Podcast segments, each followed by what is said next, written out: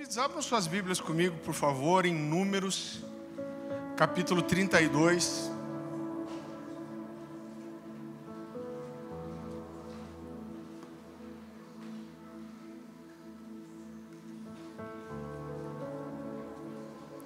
Números capítulo 32, a gente vai ler a partir do versículo 21.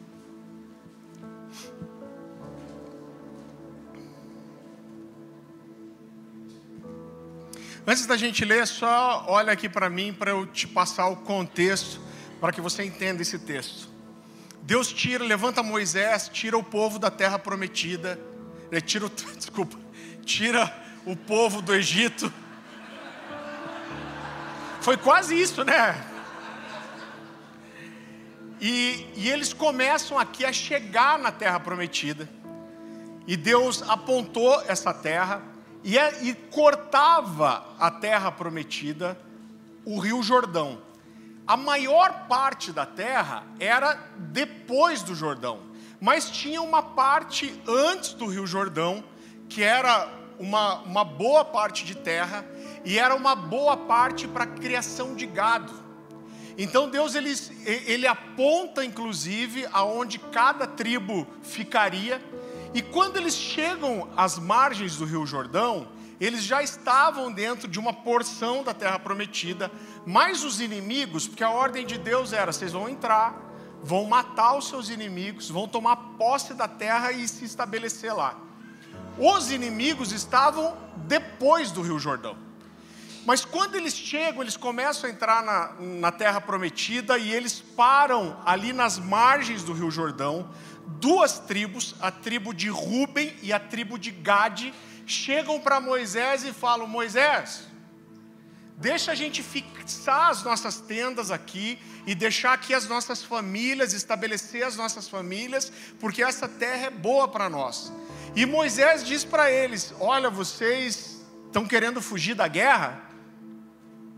Ele está dizendo: vocês não podem fazer isso, vocês têm que entrar na guerra, nós vamos vencer essa batalha juntos. E aí os representantes da tribo de Ruben e da tribo de Gade chegam para Moisés e falam: Não, Moisés, você está nos entendendo mal. A gente quer deixar aqui as nossas mulheres e crianças para que venham a fixar as tendas e começar a preparar a terra, mas nós, os homens, vamos atravessar o Rio Jordão e estar com vocês na batalha. E aí Moisés fala: Ah, então entendi. E aí chega esse texto que a gente vai ler. Números 32, a partir do versículo 21. Moisés diz: Então Moisés lhes disse: Se isso fizeres assim, se vos armardes e, e para a guerra perante o Senhor, e cada um de vós armado passar o Jordão perante o Senhor, até que haja lançado fora os seus inimigos diante dele. Então ele está dizendo: olha, se vocês cumprirem a sua palavra, e todos os homens atravessarem conosco armados, e ficarem lá até que todos os inimigos sejam expulsos, ele diz: e a terra esteja subjugada perante o Senhor, então voltareis e sereis inculpáveis perante o Senhor de Israel. E essa terra vos será por por possessão perante o Senhor. Mas depois ele diz assim: E se não fizerdes assim, eis que pecastes contra o Senhor, e sabei que o vosso pecado há de vos achar. Então ele está dizendo: vocês têm um compromisso conosco, vocês podem deixar aqui suas tendas, suas famílias, vocês têm um compromisso de atravessar conosco e permanecer lá até que todos os inimigos forem embora, e ele disse: se vocês fizerem isso, vocês são inculpáveis, e vocês vão habitar essa terra. Mas se vocês não cumprirem a sua promessa, ele está dizendo: o pecado de vocês vai vir atrás de vocês, o pecado de vocês vai os achar.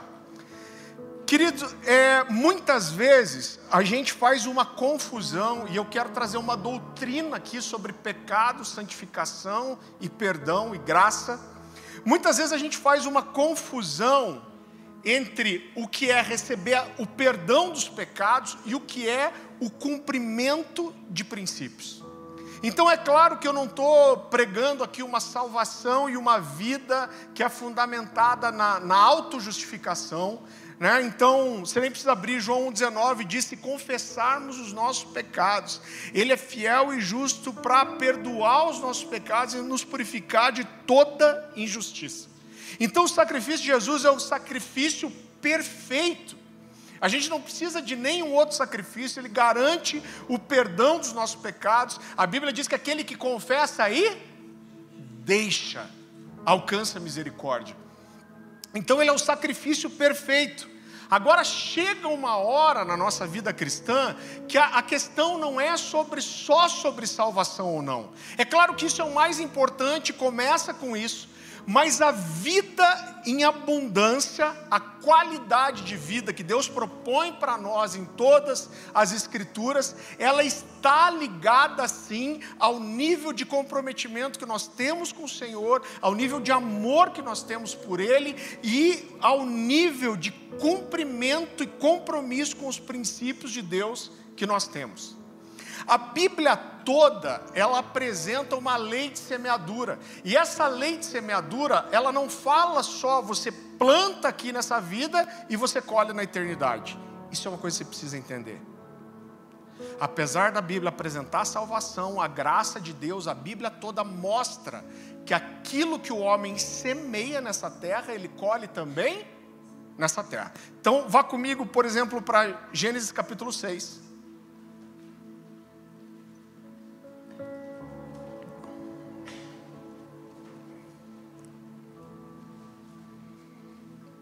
Versículo 6.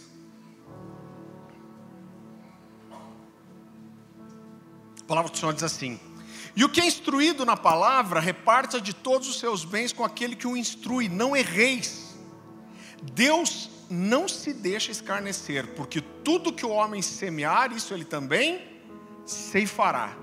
Porque o que semeia na sua carne, da carne ceifará corrupção, mas o que semeia no espírito, do espírito ceifará a vida eterna. Então a palavra de Deus está dizendo aquilo que nós plantamos aqui, nós colhemos aqui. Seja plantando o cumprimento dos princípios para colher uma vida em abundância, ou seja, semeando o pecado para colher as consequências do pecado. Pastor Luciano Subirá, ele tem uma. Ele, ele diz uma coisa muito interessante. Ele diz: Deus tem um plano para todos nós, e os planos de Deus para nós, os pensamentos de Deus para nós, como a Bíblia diz, são pensamentos de bem, e não de mal. Agora, com a nossa vida, nós podemos ser colaboradores daquilo que Deus tem para nós, ou nós podemos sim ser um empecilho para aquilo que Deus quer fazer na nossa vida. Eu quero que você abra comigo, a gente vai ler bastante texto, tá? É, Êxodo capítulo 20, versículo 12. A Bíblia diz que esse é o primeiro mandamento com promessa, então a Bíblia diz: olha, esse aqui é um mandamento que eu prometo para você, que você vai colher algo claro e específico em relação a isso. Então a palavra do Senhor diz: honra o teu pai e a tua mãe, a fim de que tenha vidas vida longa na terra que o Senhor Deus te dá. A Bíblia fala sobre os nossos dias serem prolongados na terra. Então, olha só, Deus está dizendo assim: honra o teu pai e tua mãe, para que tudo te vá bem e os teus dias sejam prolongados na terra.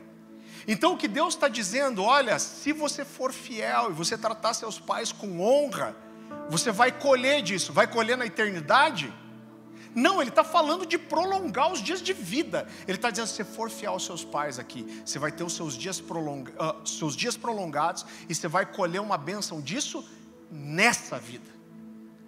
O fruto disso você vai colher não na eternidade só, mas aqui. 1 de Pedro, capítulo 3. Esse texto é importante, abra aí, querido. 1 de Pedro, capítulo 3 versículo 7. É um texto muito conhecido.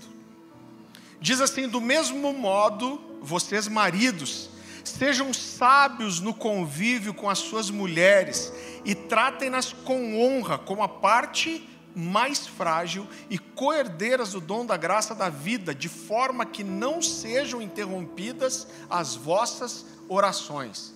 Então o que Deus está dizendo aqui é: maridos, se vocês não tratarem a sua esposa com honra, como a parte mais frágil, o que vai acontecer? Eu não quero ouvir a sua oração. Quando você for orar, as suas orações vão ser interrompidas. Isso fala de eternidade?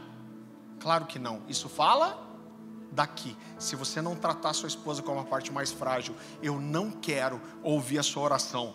Malaquias capítulo 3. Eu quero mostrar algo nesse texto para você que normalmente não é o que se destaca. Então eu quero mostrar para você que Deus está falando da iniquidade, do pecado daquele povo, e chega um momento que Deus diz assim: Eu só não destruo vocês, porque eu tenho uma aliança com Jacó. Então olha só, Malaquias capítulo 3, versículo 5. Eu virei a vocês trazendo juízo, sem demora, vou testemunhar contra os feiticeiros, contra os adúlteros, contra os que juram falsamente, contra aqueles que exploram os trabalhadores em seus salários, que oprimem os órfãos e as viúvas e privam os estrangeiros dos seus direitos e não têm respeito por mim, diz o Senhor dos Exércitos. De fato, eu, o Senhor, não mudo. Por isso vocês, descendentes de Jacó, não foram destruídos. Desde o tempo dos seus antepassados, vocês se desviaram dos meus decretos e não os obedecem. Voltem para mim e eu me voltarei para vocês, diz o Senhor dos Exércitos. Mas vocês perguntam: como voltaremos? Pode um homem roubar de Deus? Contudo, vocês estão me roubando. E ainda perguntam: como é que te roubamos? Nos dízimos e nas ofertas. Vocês estão debaixo de grande maldição porque estão me roubando. A nação toda está me roubando. Tragam o dízimo todo ao depósito do templo para que haja alimento em minha casa. Ponham-me à prova, diz o Senhor dos Exércitos, e vejam se não vou abrir as comportas do céu e derramar sobre vocês tantas bênçãos que nem terão como guardá-las. Impedirei que as pragas devorem suas colheitas e as videiras nos campos não perderão o seu fruto, assim diz o Senhor dos Exércitos. Então, olha só, Deus está dizendo para eles assim: eu só não destruí vocês porque eu tenho uma aliança com Jacó. Ele está dizendo: vocês ainda são o meu povo. Ele está dizendo: vocês não perderam ainda a sua salvação, eu ainda não vim com juízo de morte. Mas o que ele está dizendo? Mas a qualidade de vida de vocês está comprometida. Vocês trabalham e não vem o fruto, vocês estão debaixo de maldição. E aí Deus propõe para eles o que? O cumprir o princípio. Então ele disse: se vocês se voltarem a mim, vocês forem fiéis, vocês vão ver a minha bênção sobre vocês. Eu vou abençoar vocês de forma tão abundante que vocês não vão ter nem como guardar o que eu vou dar. Então o que Deus está ensinando para eles é a sua qualidade de vida vai ser consequência do nível de comprometimento que vocês têm, conseguem ter comigo e com os meus mandamentos. Mais um texto você não precisa abrir. Mateus 26, 25, 20, 52 diz assim: Disse-lhes Jesus: Guarde a espada, pois todos os que empunham a espada pela espada morrerão. Eu lembro que eu morei sete anos em Ponta Grossa, dos três anos de idade aos dez, e eu lembro que a gente tinha um vizinho na nossa casa, era um cara adulto já, tinha até passado da hora de casar, e morava com a mãe, mas ele era um cara violento. Sabe aquele cara que arruma briga com todo mundo, que arruma confusão, que não leva desaforo para casa? O dia que a gente saiu de mudança, eu tinha 10 anos de idade. A gente estava preparando o caminhão de mudança e a mãe dele entrou desesperada na nossa casa porque ele tinha arrumado uma briga no bar, na rua, e ele tinha sido esfaqueado e estava para morrer no hospital. Então é isso que a Bíblia diz: aquele que vive pela espada, pela espada vai perecer. Ela está falando de uma, uma lei de semeadura e colheita. Vá comigo para Isaías capítulo 1.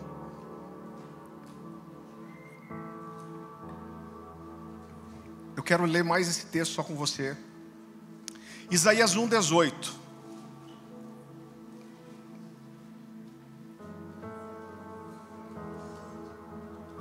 A palavra do Senhor diz assim: Vinde e argui-me, diz o Senhor, ainda que os vossos pecados sejam como a escarlata, eles se tornarão brancos como a neve.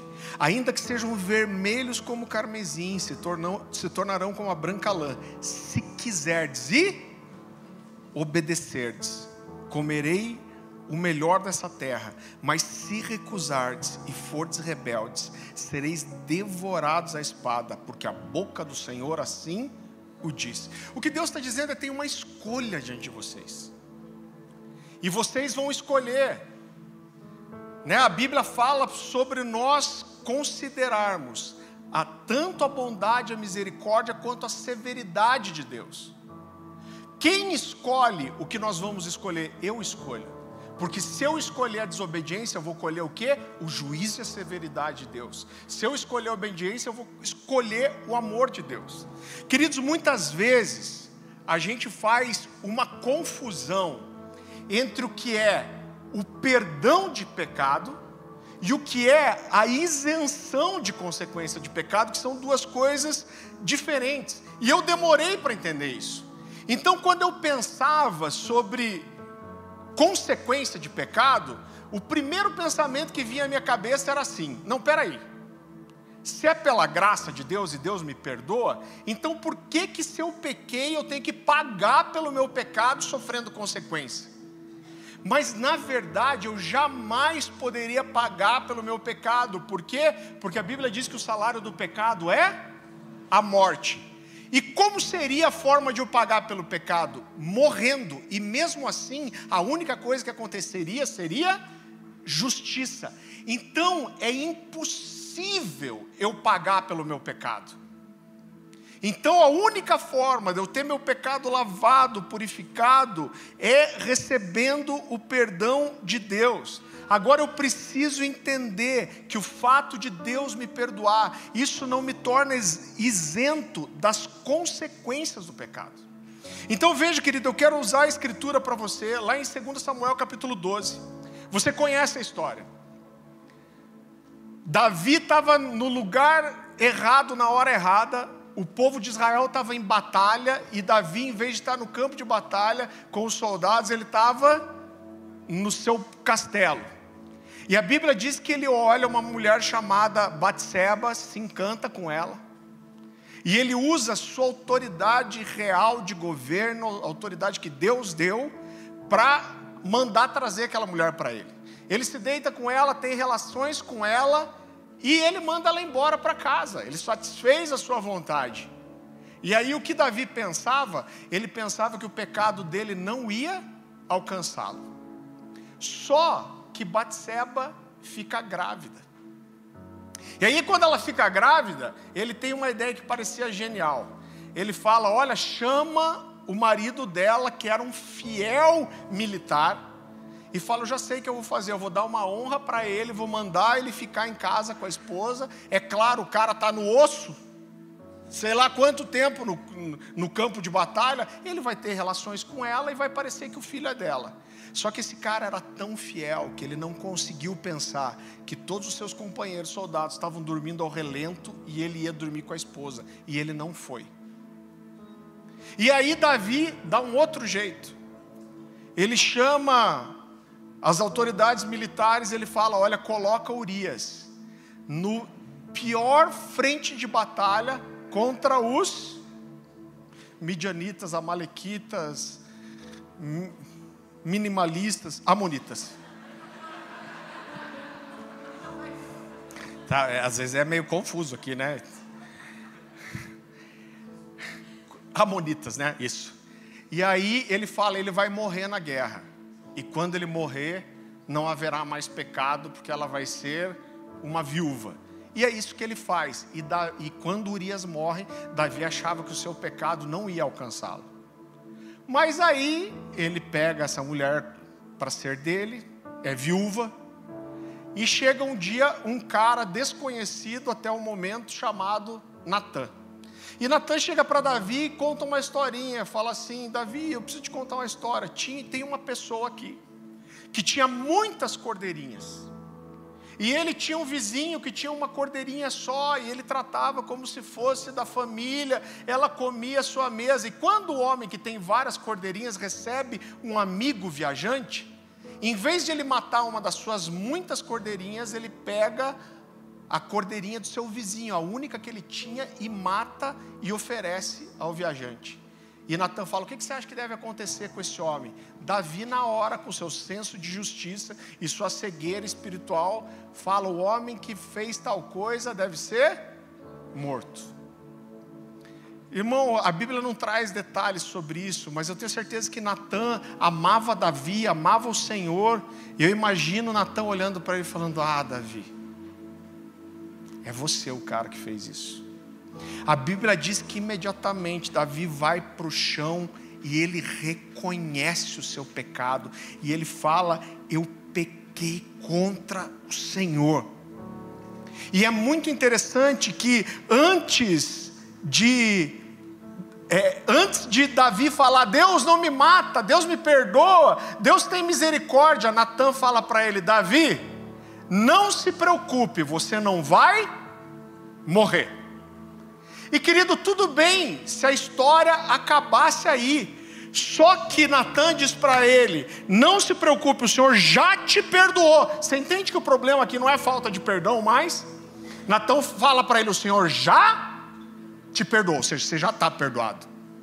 Mas ele diz: Mas aquilo que você fez com a mulher de Urias, escondido, os seus filhos vão fazer com as suas mulheres diante de todo Israel. Foi isso que Absalão fez, deitando com as mulheres de, de, de Davi diante de todo Israel. Ele diz: O Senhor já te perdoou, mas a espada dos Amonitas que você usou para matar Urias nunca vai se apartar da sua casa. Davi viu seus filhos serem mortos, ele viu um irmão matar outro, a família dele foi coberta de desgraça. A gente olha para Davi como um grande homem de Deus, como ele foi mas eu quero dizer para você, você não queria ter vivido a vida que Davi viveu, porque a vida familiar de Davi foi uma desgraça. Ele diz: o, Senhor já te perdoou, você não vai morrer, mas o filho que Batseba está esperando, o seu filho, esse vai morrer. Davi chora, faz jejum, veste pano de saco, fica prostrado, arranca os cabelos. O que, que acontece com a criança? Ela morre. Por quê, querido? Porque existe uma diferença entre o que é o perdão de Deus e o que é a isenção da consequência de pecado. Leia esse texto que é muito interessante comigo. É um texto que fala de Caim e Abel, você conhece, a Bíblia fala que Caim e Abel levaram seus sacrifícios perante o Senhor. Agora, olha que interessante, eu já vi gente ensinando, inclusive tem um livro aqui, que é um livro extremamente precioso, que a gente recomenda. Como que é o, o livro que o Dan faz o prefácio lá? Que mudou o nome, inclusive? Somos todos sacerdotes. Mas no, esse livro é incrível. Mas no primeiro capítulo o autor dá uma resvalada ali. Qual é a resvalada que ele dá?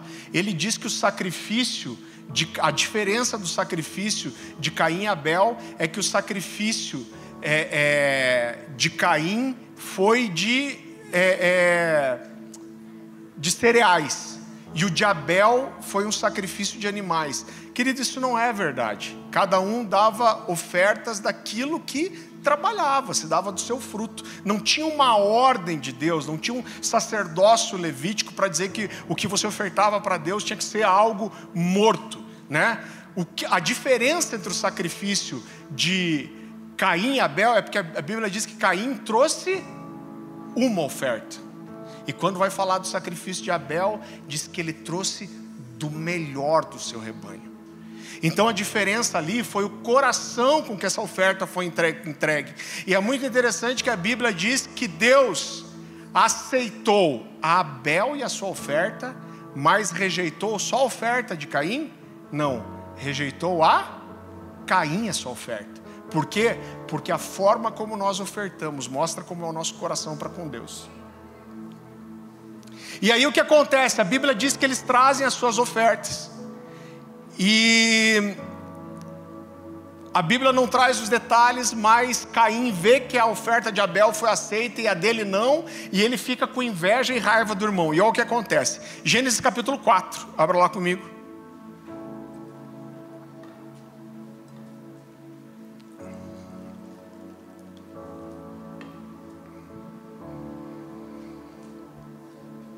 Gênesis capítulo 4, a partir do versículo 6. A palavra do Senhor diz assim: O Senhor disse a Caim: por que você está furioso e por que se transtornou o seu rosto? Ou seja, ele fechou a cara, né? A Bíblia fala de descair o semblante, ele fechou a cara. Se você fizer o bem, não será aceito. Mas se fizer o, o mal, saiba que o pecado ameaça a porta, ele deseja conquistá-lo, mas a você cabe dominá-lo. Ele está dizendo que você tem duas portas diante de você. A gente sabe que ele não resistiu, a inveja e a amargura tomaram o coração dele, o que ele fez? Matou seu irmão Abel. E depois que ele mata Abel, Deus vai ter com Caim. Olha o que acontece. Vai um pouquinho para frente comigo, Gênesis capítulo 4, versículo 10. E olha só, olha como esse texto traz algo muito interessante. A palavra do Senhor diz assim: Disse o Senhor: O que foi que você fez? Escutei da. Que diz aí? Terra. Repita comigo: terra. Terra. Cheio. Da terra. O sangue do seu irmão está clamando Agora, amaldiçoado é você pela terra, que abriu a boca para receber da sua mão o sangue do seu irmão. Quando você cultivar a terra, essa não lhe dará mais a sua força. Você será um fugitivo errante pelo mundo. Olha como é forte isso. Deus está dizendo: você matou seu irmão, e quando você matou seu irmão, o sangue inocente dele caiu na terra. E Deus diz: da terra o sangue do seu irmão está clamando. E Ele diz: quando você trabalhar a terra, ela não vai dar fruto. Por quê? Porque você semeou algo nessa terra que você vai colher. Olha, irmão, como é forte isso. E isso mostra uma coisa para nós, que a nossa semeadura, ela é voluntária. Deus diz para cada um é, é, semear segundo o propósito do seu coração. Agora, a semeadura, ela é voluntária, mas a colheita é obrigatória. Você semeia o que você quiser. Agora você não escolhe o que você vai colher você colhe exatamente aquilo que você semeou. Irmão, quando a gente olha para o pecado e a consequência do pecado, às vezes a consequência do pecado vem muito rápido, como foi no caso de Caim e Abel. Às vezes ela pode demorar mais, como é, é, parece ter sido aqui com Davi. Às vezes, eu percebo que Deus, muitas vezes, Ele dá corda para as pessoas se enforcarem. Quando você olha, por exemplo, Jesus falando para a igreja de Tiatira, lá nas cartas ao Apocalipse, Jesus está elogiando aquela igreja, depois ele fala para o anjo da igreja, ele diz assim: Eu tenho uma coisa contra você. Você tolera no seu meio a mulher chamada Jezabel. Ele diz: Ela se auto-intitula profetiza e ela ensina coisas erradas, ela induz os meus servos à iniquidade. E o que, o que Jesus diz depois é: Eu dei-lhe tempo para que ela se arrependesse. O que Jesus está dizendo com isso? Eu estou vendo o pecado dela, eu estou vendo a iniquidade, mas eu esperei, eu dei tempo para que ela se arrependesse. Mas aí Jesus diz: Mas agora, porque ela não se arrependeu, eu vou colocá-la de cama eu vou matar os seus filhos, eu vou trazer grande tribulação para aqueles que pecaram contra ela, com ela, se não se arrependerem. Então, às vezes existe um tempo aqui.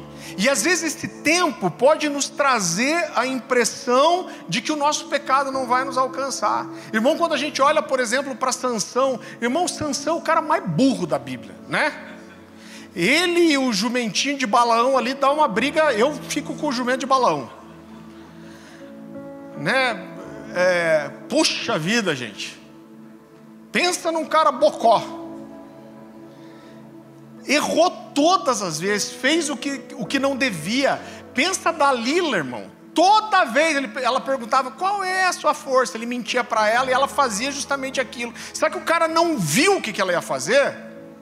E todas as vezes que ele diz: Ah, se me amarrar com uma corda, se fizer não sei o que, eu não vou poder me livrar. E ele se livrava todas as vezes. E chega uma hora que ele diz: é muito burro. É, É porque quando a gente estiver no céu, a gente vai ser espiritual. Porque se eu fosse para o céu assim, do jeito que eu estou, eu ia dar um soco nele, provavelmente. Aí ele fala: se cortar o meu cabelo, eu perco a minha força. A força estava no cabelo? Não, a força estava na aliança. Ele tinha um voto de Nazireu. E os nazireus não podiam cortar o cabelo. Então, a, a, a, força dele vinha em ele estar aliançado com Deus e estar honrando essa aliança.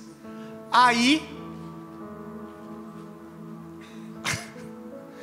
Deixa eu me segurar. Aí, abençoada, corta o cabelo dele. Sabe o que é mais chocante? Gênesis 16, 20. A Bíblia diz que ela grita: Os filisteus estão vindo contra você. E a Bíblia diz que ele acreditava que mais uma vez ele ia se desviar, se livrar dos seus inimigos. Por quê? Porque ele não havia percebido que o Espírito do Senhor já havia se afastado dele. Então, irmão, a gente costuma dizer que o crente ele não cai, ele vai caindo, ele vai abrindo concessões. Então ele fez errado uma vez, Deus vai me matar. Não aconteceu nada. Ele faz errado de volta, não aconteceu nada. Ele faz errado de volta, não aconteceu nada. E ele passa a acreditar que o pecado dele não ia alcançá-lo. Mas quando o pecado alcança, a Bíblia diz que ele estava tão frio, tão seco espiritualmente, que ele não percebeu que o Espírito do Senhor já havia se afastado dele. E o pecado faz isso. É muito interessante quando você olha, por exemplo, para Adão e Eva. A Bíblia fala que eles tinham uma unidade, a Bíblia fala do Senhor vindo na viração do dia para passear com Adão e Eva, a, a, a, viração do dia ali, o final do dia, a mudança do dia para a noite. E a Bíblia diz que Adão e Eva vão, comem do fruto proibido, e aí Deus aparece e chega no jardim e fala: Não, cadê você? E ele está escondido. E Deus fala: por que, que você se escondeu? Sabe o que é interessante? É que ele não fala, eu me escondi porque eu pequei, eu me escondi porque eu desobedeci, eu me escondi porque eu fiz o que você disse que não era para fazer. Ele diz, eu me escondi porque estava nu. E aí eu pergunto para você, qual era o problema de, dele estar tá nu? Nenhum. Mas quando o pecado entra, a nossa mente é desconectada da mente de Deus. E a gente passa a não conseguir mais perceber o nosso próprio pecado, e a gente passa a não discernir mais o que agrada a Deus ou desagrada. É isso que o pecado faz com a gente. Eu quero ler mais um texto com você. Olha como esse texto é pesado. A Bíblia fala que esses homens aqui são homens que estão buscando a Deus, eles estão com o coração quebrantado, porque a Bíblia diz: olha, eles estão trazendo ofertas, eles estão gemendo, chorando. Irmão, Deixa eu te perguntar: você vem aqui na igreja e você olha alguém que está trazendo uma oferta para o Senhor, está gemendo, está chorando, o que, que, você, que, que você fala dessa imagem? Você fala, cara, esse cara está quebrantado, arrependido, constrangido. Esse é o que o coração que Deus espera. Mas nesse texto, Deus diz assim: vocês estão vindo a mim, vocês gemem, choram, e aí vocês se perguntam por que eu não recebo com alegria a, a oferta de vocês. Então Deus está dizendo, apesar de vocês estarem gemendo, constrangidos, chorando, querendo ofertar, de alguma forma eles percebiam que Deus não aceitava aquilo. E eles falam, Deus, por que, que você não aceita? Olha a resposta de Deus. Malaquias capítulo 2.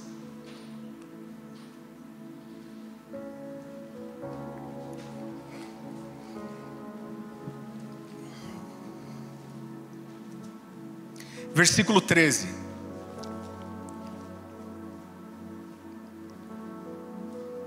A palavra do Senhor diz assim: A outra coisa que vocês fazem, enchem de lágrimas o altar do Senhor, choram e gemem, porque Ele já não dá atenção às suas ofertas e nem aceita com prazer. E vocês ainda perguntam por quê? E aí Deus vai responder: é porque o Senhor é testemunha entre você e a mulher da sua mocidade, pois você não cumpriu a sua promessa de fidelidade, embora ela fosse a sua companheira e a mulher do seu acordo matrimonial. Sabe o que Deus está dizendo aqui? Ele está dizendo: quando você fez uma aliança de casamento, eu fui testemunha, eu estava lá. Quando você fez uma aliança de casamento, eu vi, eu fui testemunha, você prometeu ser fiel, mas você não foi. E porque você não foi fiel à sua aliança, você pode vir, você pode chorar, você pode gemer, que eu não quero receber o que você tem para me entregar. Não adianta você querer fazer para mim o que você não fez para sua esposa. Você está entendendo, querido, como isso é sério? Então, a, a imagem, a sensação de que o nosso pecado perdoado não mexe com a nossa qualidade de vida, ela é falsa. Olha só, Salmo 10, 13, você não precisa abrir me ouça. Porque o ímpio insulta a Deus. Quem é o ímpio? É aquele que não crê em Deus e que não é convertido. Deus está dizendo, a palavra do Senhor está dizendo assim: o ímpio insulta a Deus, dizendo no seu íntimo: de nada me pedirá conta. Então, peraí, irmão, se o ímpio que não conhece a Deus, que não tem relacionamento com Deus, que não conhece as Escrituras, Deus diz assim: o ímpio me insulta quando ele diz que eu não vou pedir, que ele não vai precisar prestar conta de nada. Imagina eu e você que conhecemos a verdade. Como que Deus recebe o meu coração e o seu quando a gente acha que pode fazer o que quer e nós não vamos precisar prestar conta ao Senhor. Querido, eu quero te mostrar algumas coisas que a experiência nos ensinou. Quando a gente está pregando, eu preciso tomar o cuidado de eu mostrar para você o que é doutrina bíblica e o que é experiência.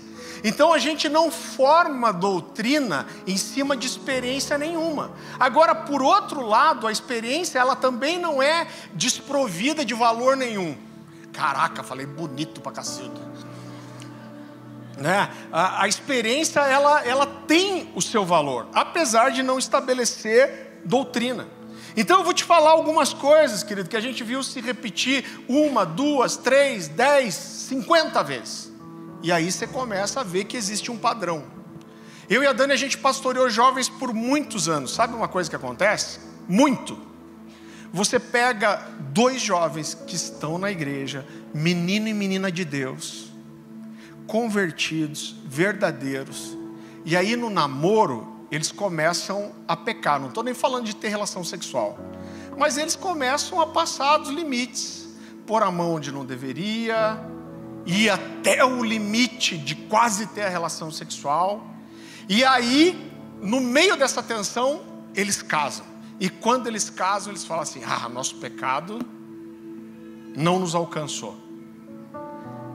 E querido, eu vi isso inúmeras vezes. Aí eles saem para a lua de mel, vem, é só alegria, passa um, dois, três, quatro, seis meses. Essa, essa esposa começa a ficar fria ela começa a ficar fria, resistente, e ela não sabe porquê, o marido não sabe porquê, e isso começa a dar problema e vai cair aonde? Vai cair lá no gabinete dos pastores e dos líderes de livre. E aí, quando a gente começa a cutucar e tentar é, é, descobrir as emoções, sabe o que a gente descobre? Que aquela moça de Deus, ela começa a lembrar do que foi feito antes no namoro. E aquilo começa a pesar. E ela fala, cara, várias vezes ele insistiu, eu queria me guardar, mas ele insistiu, ele seduziu, ele parou, preparou o ambiente para a gente pecar, e o peso do pecado começa a chegar e vai dar um trabalho miserável. Vai envolver perdão, vai envolver cura. Por quê? Porque achava que o pecado não ia alcançar e o pecado alcançou. Sabe outra coisa que acontece? Tiveram relações, aí estão namorando, caem. Aí choram diante de Deus, se arrependem, aí ficam dois meses bem, aí cai de volta. Aí fica bem, aí fica quatro meses bem, aí cai de volta. Aí cai, cai, cai, cai. Aí se santifica mais dois meses, aí casa. E quando casa, fala assim: o nosso pecado não nos alcançou. Sabe o que acontece com muito pouco tempo? O ciúme invade o casamento. Irmão, porque o raciocínio lógico.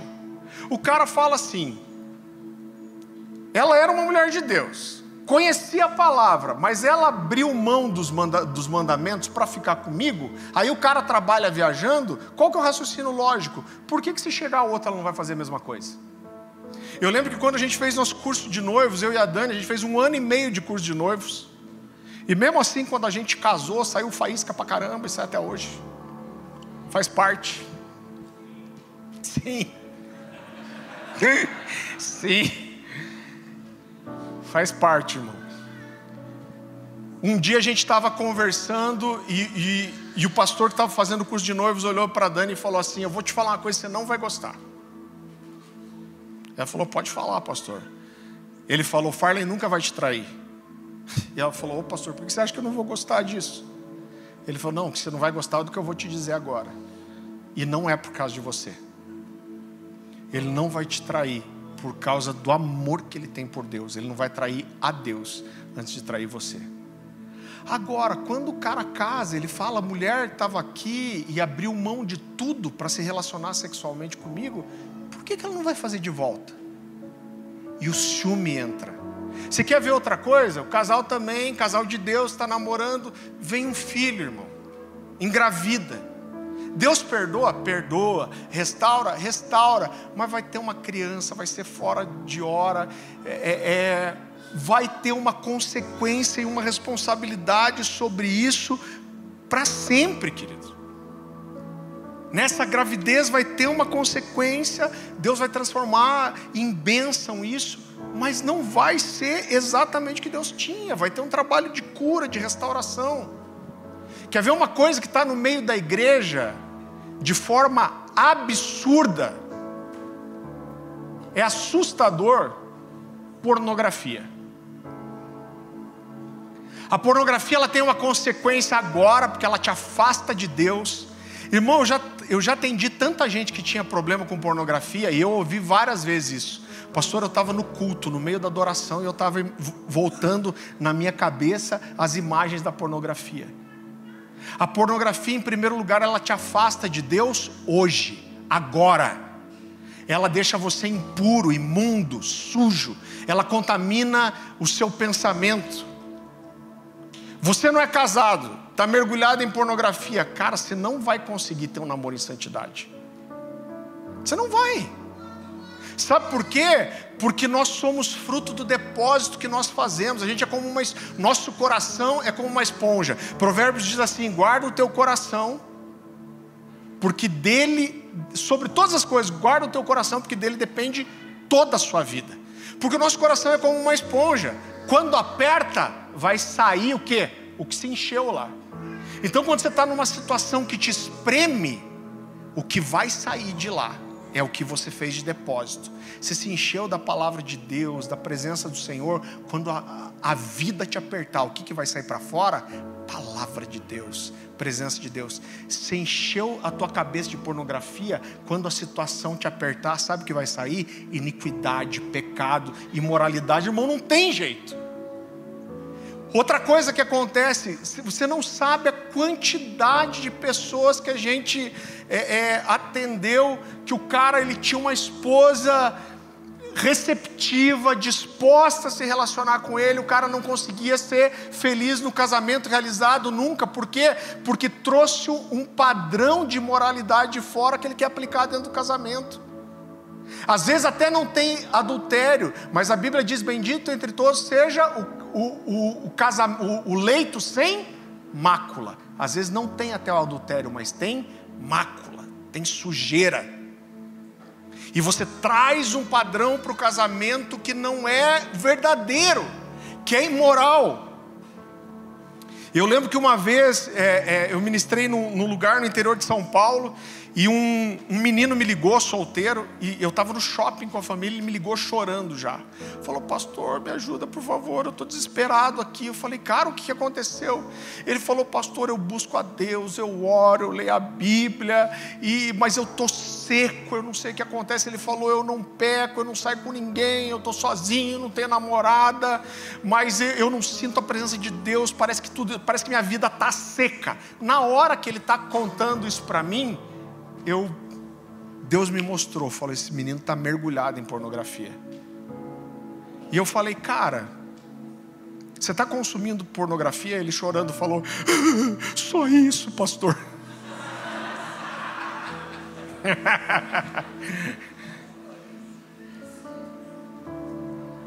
eu falei, cara, faz anos isso, não tinha, a gente não tinha smartphone tão fácil. Hoje é pior ainda, né? Eu falei, cara, onde se consome pornografia? No trabalho, em casa? Ele falou, não, pastor, em casa, no computador. Eu falei, aonde é esse computador? Na sala, no seu quarto? Ele falou, é no meu quarto. Eu falei, mano, joga pela janela esse computador, faz alguma coisa, se livra. Você tem que ter uma decisão radical contra o pecado. Aí fui, dei as orientações para ele. Acho que dois dias depois ele me ligou: Irmão, eu tirei chapéu pro moleque, viu? Graças a Deus hoje ele está bem, casado. Mas ele falou: Pastor, eu fiz o seguinte. Quando minha mãe chegou, eu confessei tudo para ela. Falei, cara, uau, que legal. E aí o que ela fez? Ah, pastor, ela ficou com o olho arregalado e saiu arrancando todos os cabos de internet de casa. Arrancou todos os cabos de internet, picou e jogou fora. Eu falei, aleluia, aleluia. Por quê? Porque teve uma decisão, querido, em relação ao pecado. Outra coisa que a gente vê muito: namoro em julgo desigual. Não, eu vou namorar com ele porque eu vou ganhar ele para Jesus. Vai dar certo. Acertou, miserável. Minha irmã namorou com, com um cara em julgo desigual por uns quatro anos, eu acho. E ela insistindo para ele ir para a igreja. E um dia eu tive uma conversa bem dura com ela. E falei, Dani, é, Anne, você vai estragar a sua vida. E ela tomou uma atitude e terminou o namoro. Quando ela terminou o namoro, irmão, deixa eu dizer uma coisa: quando você namora em julgo desigual, o maior empecilho para outra pessoa se converter é você mesmo. Sabe por quê? A conversão, ela precisa ser um choque, porque uma conversão é uma guinada de 180 graus. O que é uma conversão, irmão? Eu estou indo para uma direção, para um destino, para um propósito, e de repente algo me leva a dar uma, uma volta de 180 graus e mudar tudo. Então, só uma coisa chocante vai me levar a mudar tudo. Quando você está namorando em julgo desigual, você está dizendo para outra pessoa: olha, eu creio numa coisa e você em outra, mas a gente não é tão diferente assim. A gente pode estar junto, a gente pode dividir uma vida. Irmão, por que, que essa outra pessoa vai mudar? Não vai mudar nunca. Então, quem está namorando se torna o maior empecilho, está descumprindo o princípio. Aí minha irmã terminou o namoro, e aí, e se afastou, e aí o abençoado, claro, recebeu um choque, teve um choque de realidade, viu que eram mundos opostos. Ela falou: Não posso me casar com você, porque a gente vai para lados diferentes. E aí o abençoado se converteu. E sei lá, um, dois anos depois, eles voltaram a namorar e casaram. Um dia eu estava conversando com ele, o Cezinha, meu cunhado, e ele falou que quando eles namoraram na primeira fase, ele pensava assim: ah, agora eu vou na igreja para ela ficar de boa. Mas depois que a gente casar, nunca mais eu piso na igreja. Porque ela crê em Deus, ela, ela sabe que na fé dela não pode se separar. O dia que eu casar, nunca mais eu, eu piso na igreja e estou livre daí. Olha a cabeça, irmão. E nessa, muitas pessoas se perderam. Eu costumo dizer, querido, que o crente, ele não cai, ele vai caindo. O pecado vai enredando. Né? Então, eu costumo dizer, eu já vi essa história inúmeras vezes. Como que um, como que um homem de Deus cai no adultério? O cara está um dia animado, foi para academia, tomou maca peruana, whey protein, creatina, tá assim quase no cio.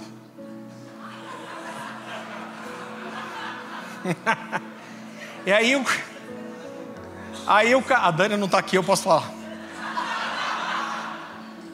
Aí o cara chega em casa galo está quicando.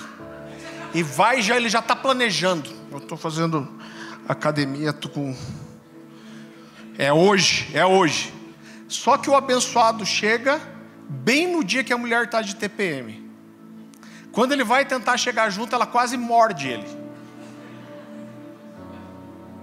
Trata ele mal, rejeita. Você está querendo um chamego da sua esposa, ela está brigando se não lavou a louça. E aí o cara fica frustrado, indignado, já acorda com raiva no outro dia e vai trabalhar. Bem nesse dia, entra uma funcionária nova no setor dele. A mulher entra com aquela calça que você olha e fala assim: Cara, Deus é justo, mas essa calça aí. Aquela espingarda de matar crente que eu falo, espingarda dois canos. E aí o cara cai no primeiro erro. Ele olha mais do que ele deveria. Ele está carente. Né? Provérbios vai dizer assim: que a alma farta, ela pisa favos de mel. O mel era o único doce, o mel e as passas eram os únicos doces que o povo de Israel conhecia. Ele diz: a alma farta, ela pisa favos de mel, mas diz assim: mas para o faminto, até o amargo parece doce. Aí o cara está frustrado, decepcionado, com raiva, e aí ele fica olhando essa mulher. Aí o que, que acontece?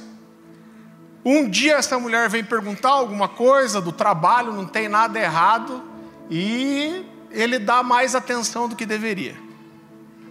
Aí depois, outro dia, ele está pronto para ir almoçar em casa, mas aí alguém chega e fala assim: Ó, oh, a gente vai almoçar com o pessoal aqui da, da, da, empresa.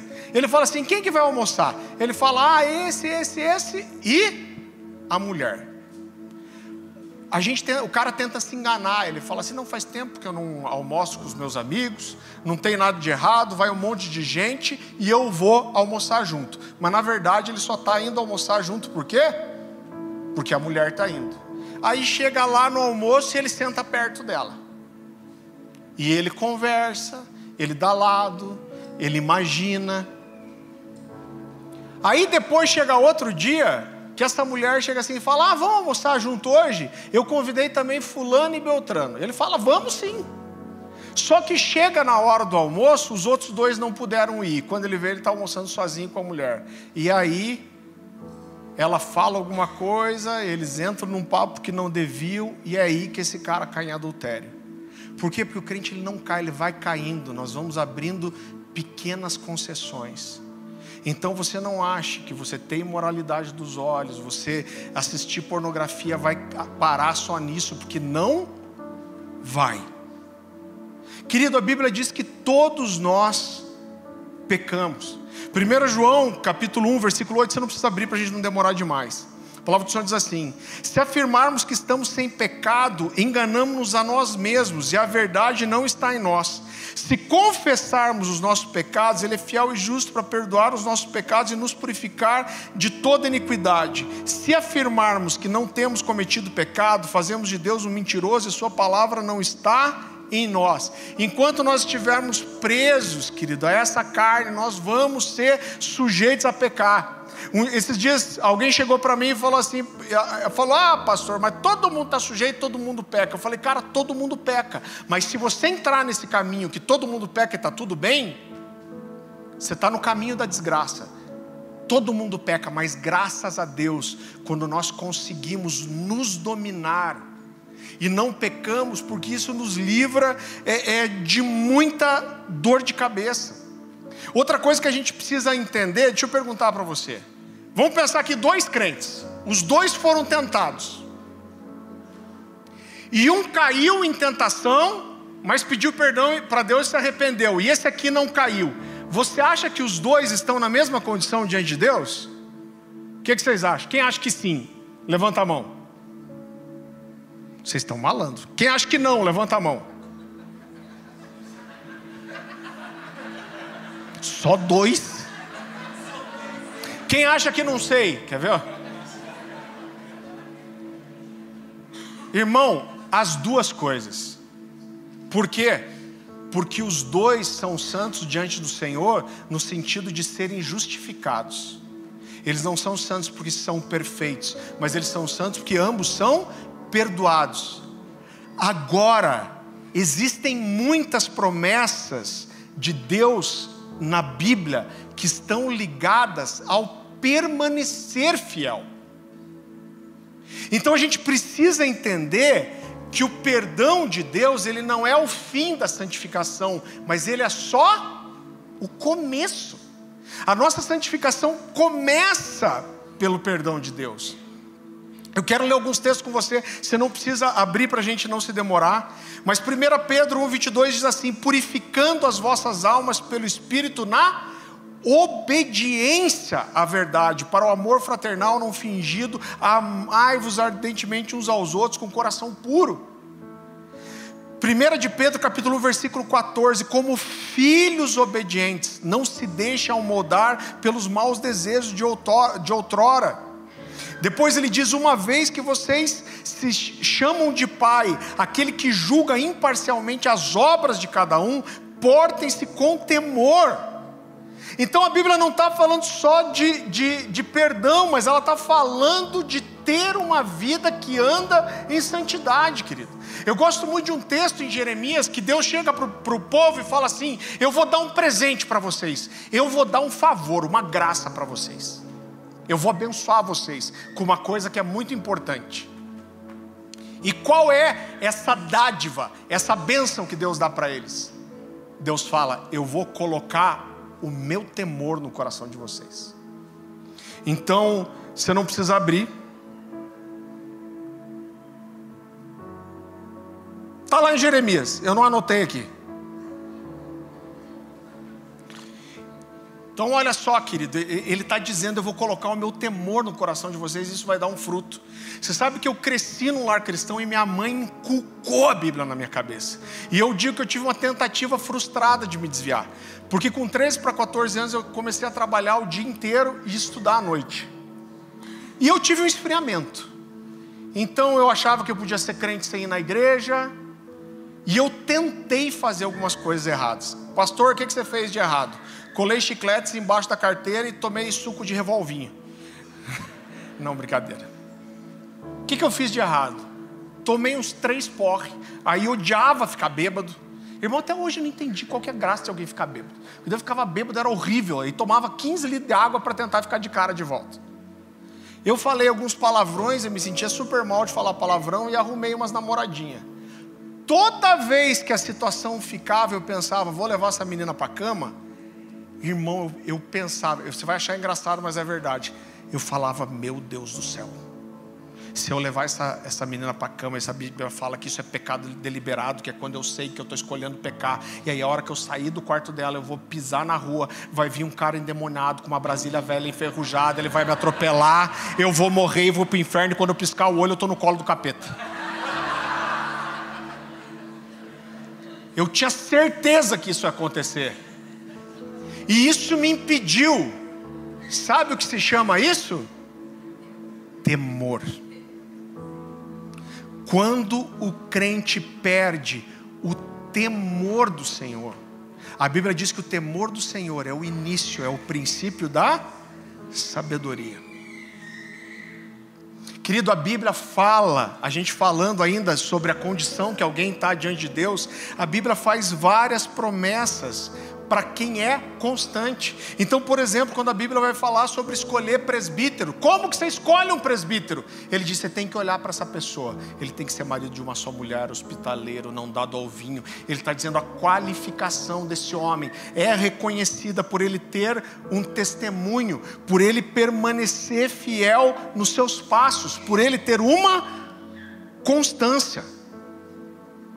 Existem vários níveis de tra tratamento, a gente fala aqui muito de Mateus 18. Então a Bíblia diz assim: se você pegar o seu irmão em pecado, o que, que você faz? Vai ter com o seu irmão. Entenda essa diferença. A Bíblia está falando de alguém que é crente de verdade, que está andando no Senhor e teve uma queda. Então ele diz: você vai ter com o seu irmão. Se o seu irmão te ouvir, você ganhou ele. Se ele não te ouvir, o que significa? É alguém que não teve uma queda só, mas que está insistindo no pecado. Ele fala: você vai, você pega uma testemunha e você confronta seu irmão de volta. Se ele te ouvir, você ganhou seu irmão. Ele disse: se, se ele não ouvir, você leva ele para a igreja. E se ele não ouvir a igreja, você trata ele como gentil e publicano, separado do corpo de Cristo. Por quê? Porque esse cara mudou da condição de alguém que caiu no pecado para alguém que está vivendo em pecado. Isso é completamente diferente, porque o pecado ele, ele deve ser um acidente de percurso. A palavra pecado, quando você vai estudar no original, ela fala de errar o alvo. Mas é errar o alvo em que sentido? Eu estou tentando acertar. Eu estou fazendo tudo que eu posso, com todas as minhas forças, com tudo que eu consigo. Eu estou tentando acertar, mas eu errei. Agora tem gente, irmão, que não está tentando acertar, não está fazendo força nenhuma é, para acertar. Você não precisa abrir, Hebreus 10, 26 diz assim: se continuarmos a pecar deliberadamente, sabe o que é pecado deliberado? Irmão, existe o pecado que a falha é sua, é falta de domínio próprio, é é sua falha, é você que não se encheu de Deus o suficiente. Então você teve um momento com a sua esposa, você gritou com ela, você errou. É errado, é pecado, você tem que se arrepender. Mas quando você viu, já tinha acontecido. Agora tem o pecado que é deliberado, que eu escolho, que eu planejo. A Bíblia fala da prostituta que prepara o ambiente, que perfuma a cama. Ela, ela prepara. Então eu sei que é pecado e eu escolho, eu armo a cama para eu cair no meu pecado. Isso é pecado deliberado. Se continuarmos a pecar deliberadamente, isso é Novo Testamento. Depois de recebermos o conhecimento da verdade, já não resta sacrifício pelos pecados, mas tão somente uma terrível expectativa de juízo e de fogo intenso que consumirá os inimigos de Deus. Quem rejeitava a lei de Moisés morria sem misericórdia, pelo depoimento de duas ou três testemunhas. Então ele está dizendo, lá na antiga aliança era assim. Aí olha o que ele fala da graça.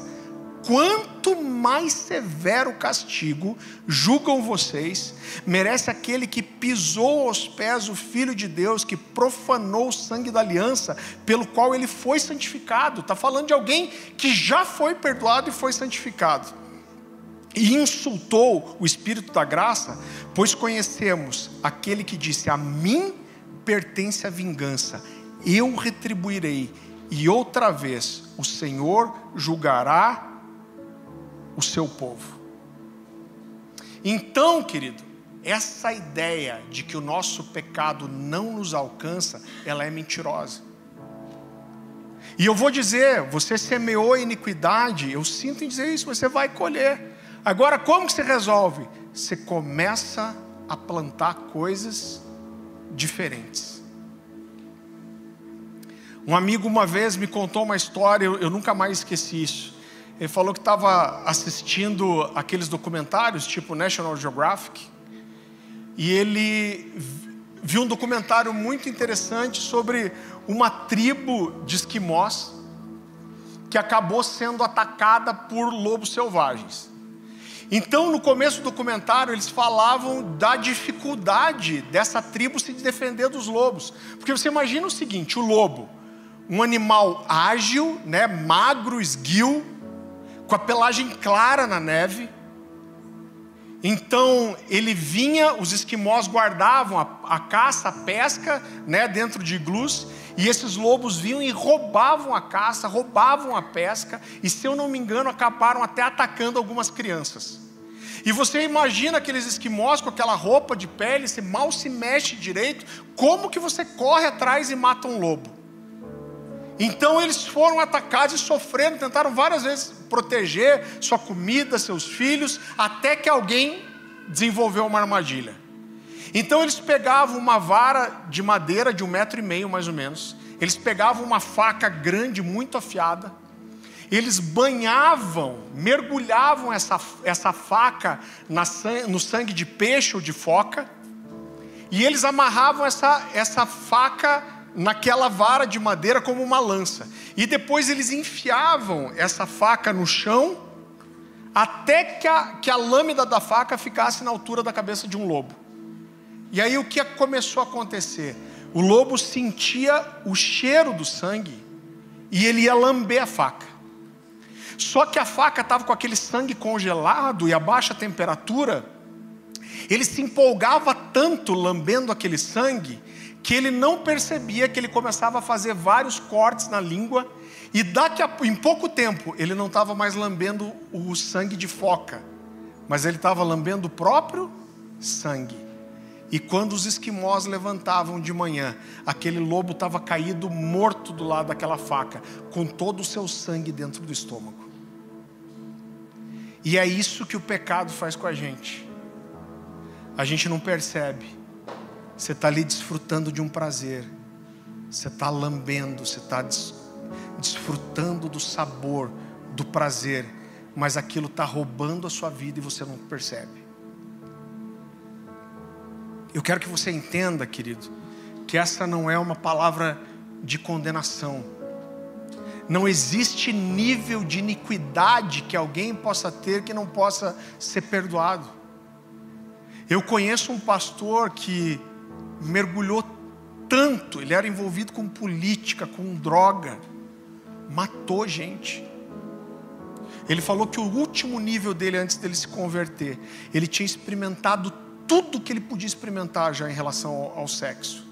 Ele disse que nada mais satisfazia ele, ele começou a ter um impulso que ele queria ter relações sexuais com um cadáver. Então ele colocou uma, uma pistola no banco do, do passageiro e ele ficou muitas noites andando pela cidade, em bairros mais isolados, que ele falou: o dia que eu ver uma mulher andando sozinha, eu vou atirar nela, eu vou arrastar o corpo dela para dentro do carro e eu vou ter relações sexuais com ela. E aí, nesse momento, ele se converteu. Então não existe nível de moralidade, querido, que você não possa ser resgatado. Agora, o que você não pode acreditar é que você pode se aproximar de Deus e permanecer no seu pecado, sem que isso traga uma condenação para a sua vida. A gente é uma comunidade de fé para buscar o Senhor, agra agradar o Senhor, mas para ter a nossa vida transformada pela Sua palavra e pela Sua verdade. Eu estava discipulando uma vez, estava começando a discipular um, um rapaz. E a gente disse que quando a gente vai começar a discipular, a gente faz aquele cheque tudo. Fala como que está a vida, como que está isso, como que está aquilo, tem problema com pornografia. E ele falou: Não, não, pastor, graças a Deus não tenho problema com pornografia, não. Poucos dias depois ele entrou no meu gabinete chorando. E ele falava: Pastor, eu menti para você. Ele tinha um filho, se eu não me engano, de quatro anos. Ele estava mergulhado em pornografia. E ele disse que ele estava na sala de casa e quando ele olhou, o filho dele de quatro anos estava parado olhando para a TV. Era uma coisa assim, não era pornografia, mas era TV aberta e estava tipo uma mulher de biquíni. E quando ele olhou, o filho dele de quatro anos estava vidrado na TV, olhando e mexendo no pintinho. Ele falou: Cara, eu tô abrindo essa porta aqui na minha casa. A esposa não sabia, os filhos não sabiam, mas aquilo estava trazendo uma consequência espiritual para sua casa. Você está aqui, nós estamos aqui para sermos transformados pela palavra de Deus, pela presença de Deus e pela graça de Deus. Nós somos transformados, a Bíblia fala que nós somos transformados pela renovação da mente. A palavra do Senhor, ela entra na nossa mente, no nosso coração, ela nos leva para um lugar de arrependimento, e isso transforma a nossa história. Irmão, a gente vive um tempo de hipergraça, que as pessoas pregam assim: ah, o importante é que Deus te ama. Deus te ama do jeito que você é. Então não importa o que você faça, você vai continuar sendo amado por Deus. Isso é uma verdade? É. Deus vai continuar te amando, mas isso não vai impedir que você seja condenado. Você vai para o inferno sendo amado do mesmo jeito. E esse é o pior lugar que uma pessoa pode estar. O pior lugar que uma pessoa pode estar é alguém que está dentro da igreja agindo como crente, mas vivendo uma vida de ímpio e achando que está tudo bem. Sabe por que, que esse é o pior lugar? Porque essa pessoa não encontra um lugar de arrependimento. E a condição para restauração e para o perdão dos pecados é o arrependimento. Aquele que confessa e deixa, alcança misericórdia.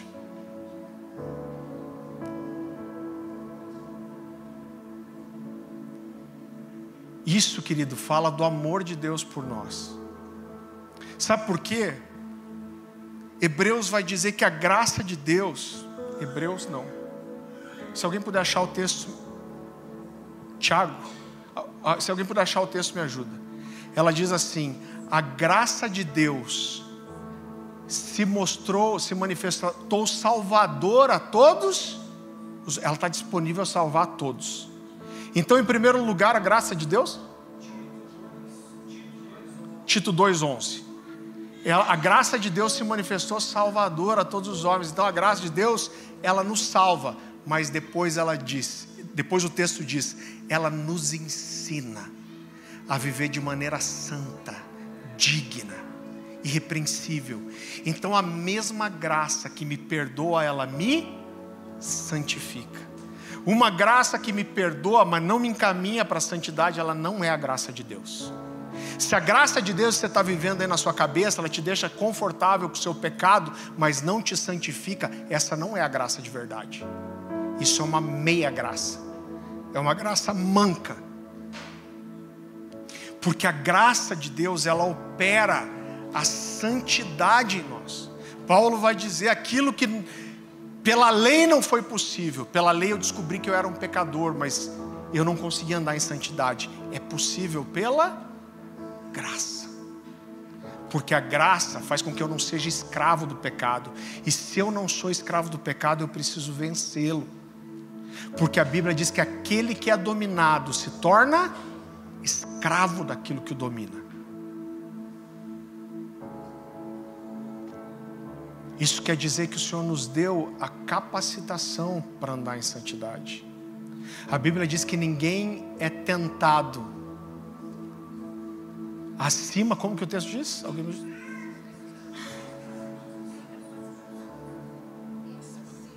Ah, isso mesmo. Ninguém é tentado acima daquilo que pode suportar. Então o que a Bíblia está dizendo é que a tentação ela é no nível natural mas ela diz que o Senhor. Alguém abre esse texto lá, eu não lembro a referência, gente. Lê para nós aí, Salatiel, por favor. 1 Coríntios 10, 13.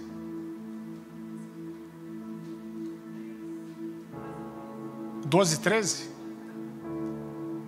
Ou fica em pé, faz aquela voz de locutor. Se precisar de, de ajuda, a gente chama o Afonso lá.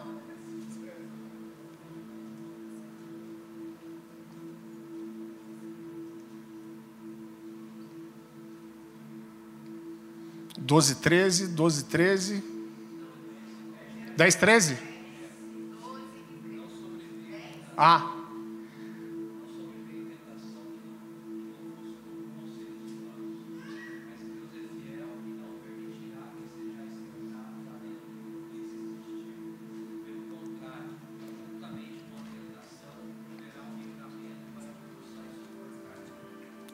Eu vou ler aqui, ó, para o povo que depois vai assistir por vídeo possa estar tá na tela, mas precisa de revelação para ler.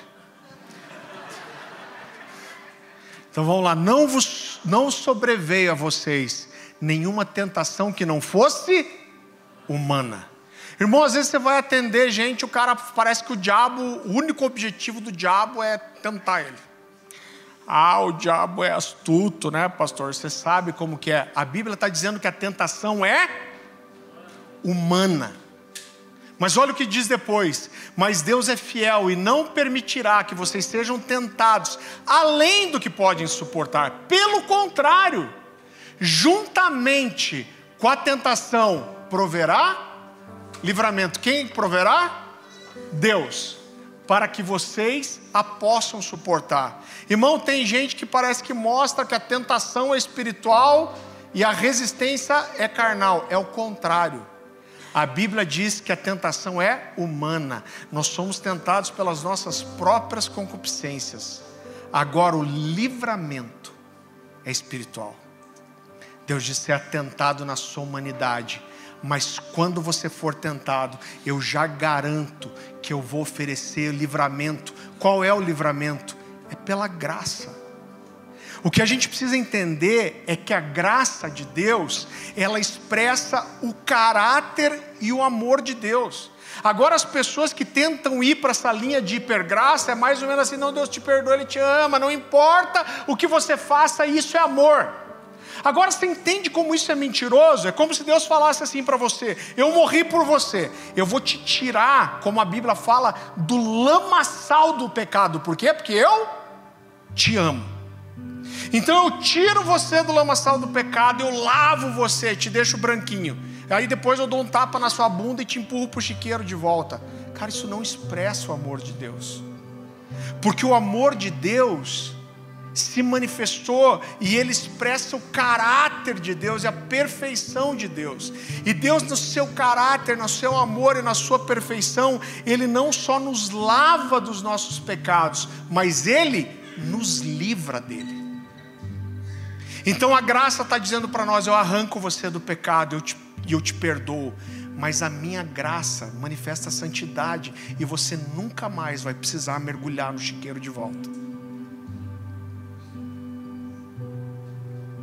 Irmão, não existe vida cristã genuína, não existe salvação sem uma busca genuína por essa vida de santidade. Sabe por quê? Porque o nosso processo de santificação não fala só sobre Deus nos amar, mas fala sobre nós amarmos a Deus. Jesus disse assim: Você quer saber quem me ama? Aquele que guarda os meus mandamentos. Abaixe sua cabeça feche seus olhos. Ah, Jesus. Senhor Jesus, nós te agradecemos pela tua palavra, Senhor. Nós agradecemos pela sua graça e nós declaramos aqui a sua graça, ela não é limitada. A sua graça ela não é manca. A sua graça ela não só nos perdoa, mas ela nos santifica. Eu te peço que o Senhor olhe para nós como família de fé, Senhor cada vida aqui, cada família representada. Nós queremos que o Senhor tenha algo tão especial para nós, Pai, nos próximos anos. E eu te peço, santifica, Senhor, a sua casa, santifica a sua igreja, Senhor. Santifica as nossas vidas, Senhor. Em nome de Jesus, que tudo aquilo que traz engano ao nosso coração e à nossa mente, tentando nos convencer que nós podemos andar em pecado, Pai, mesmo assim está tudo bem. Essa sensação enganosa e mentirosa de que o nosso pecado não nos alcançará, nos livra disso nos leva para esse lugar de arrependimento, de sermos convencidos pelo pecado. Espírito Santo de Deus, nós precisamos do Senhor. É o Seu Espírito que nos convence do pecado e nos conduz ao arrependimento, Senhor. Por amor do Senhor, por amor da nossa casa, por amor da nossa família, por amor dos nossos filhos, nos conduz a esse lugar de arrependimento, Jesus. O Senhor tem um lugar muito melhor para nós, Senhor do que viver com esse peso desgraçado, maldito do pecado recorrente. Opera a santidade em nós, opera a santidade em nosso meio. Continue com seus olhos fechados, queridos. Eu não posso terminar uma mensagem dessa sem dar oportunidade para você de dar uma resposta. Eu quero que você entenda que não existe. Eu, eu não estou falando de níveis de pecado, não importa. Mas se você reconhece que tem algo que é recorrente na sua vida, e hoje essa mensagem falou com você, e o seu clamor é: Jesus, me ajuda a vencer isso. independente se é pornografia, adultério, maledicência, mentira, inveja, falta de perdão, orgulho, soberba.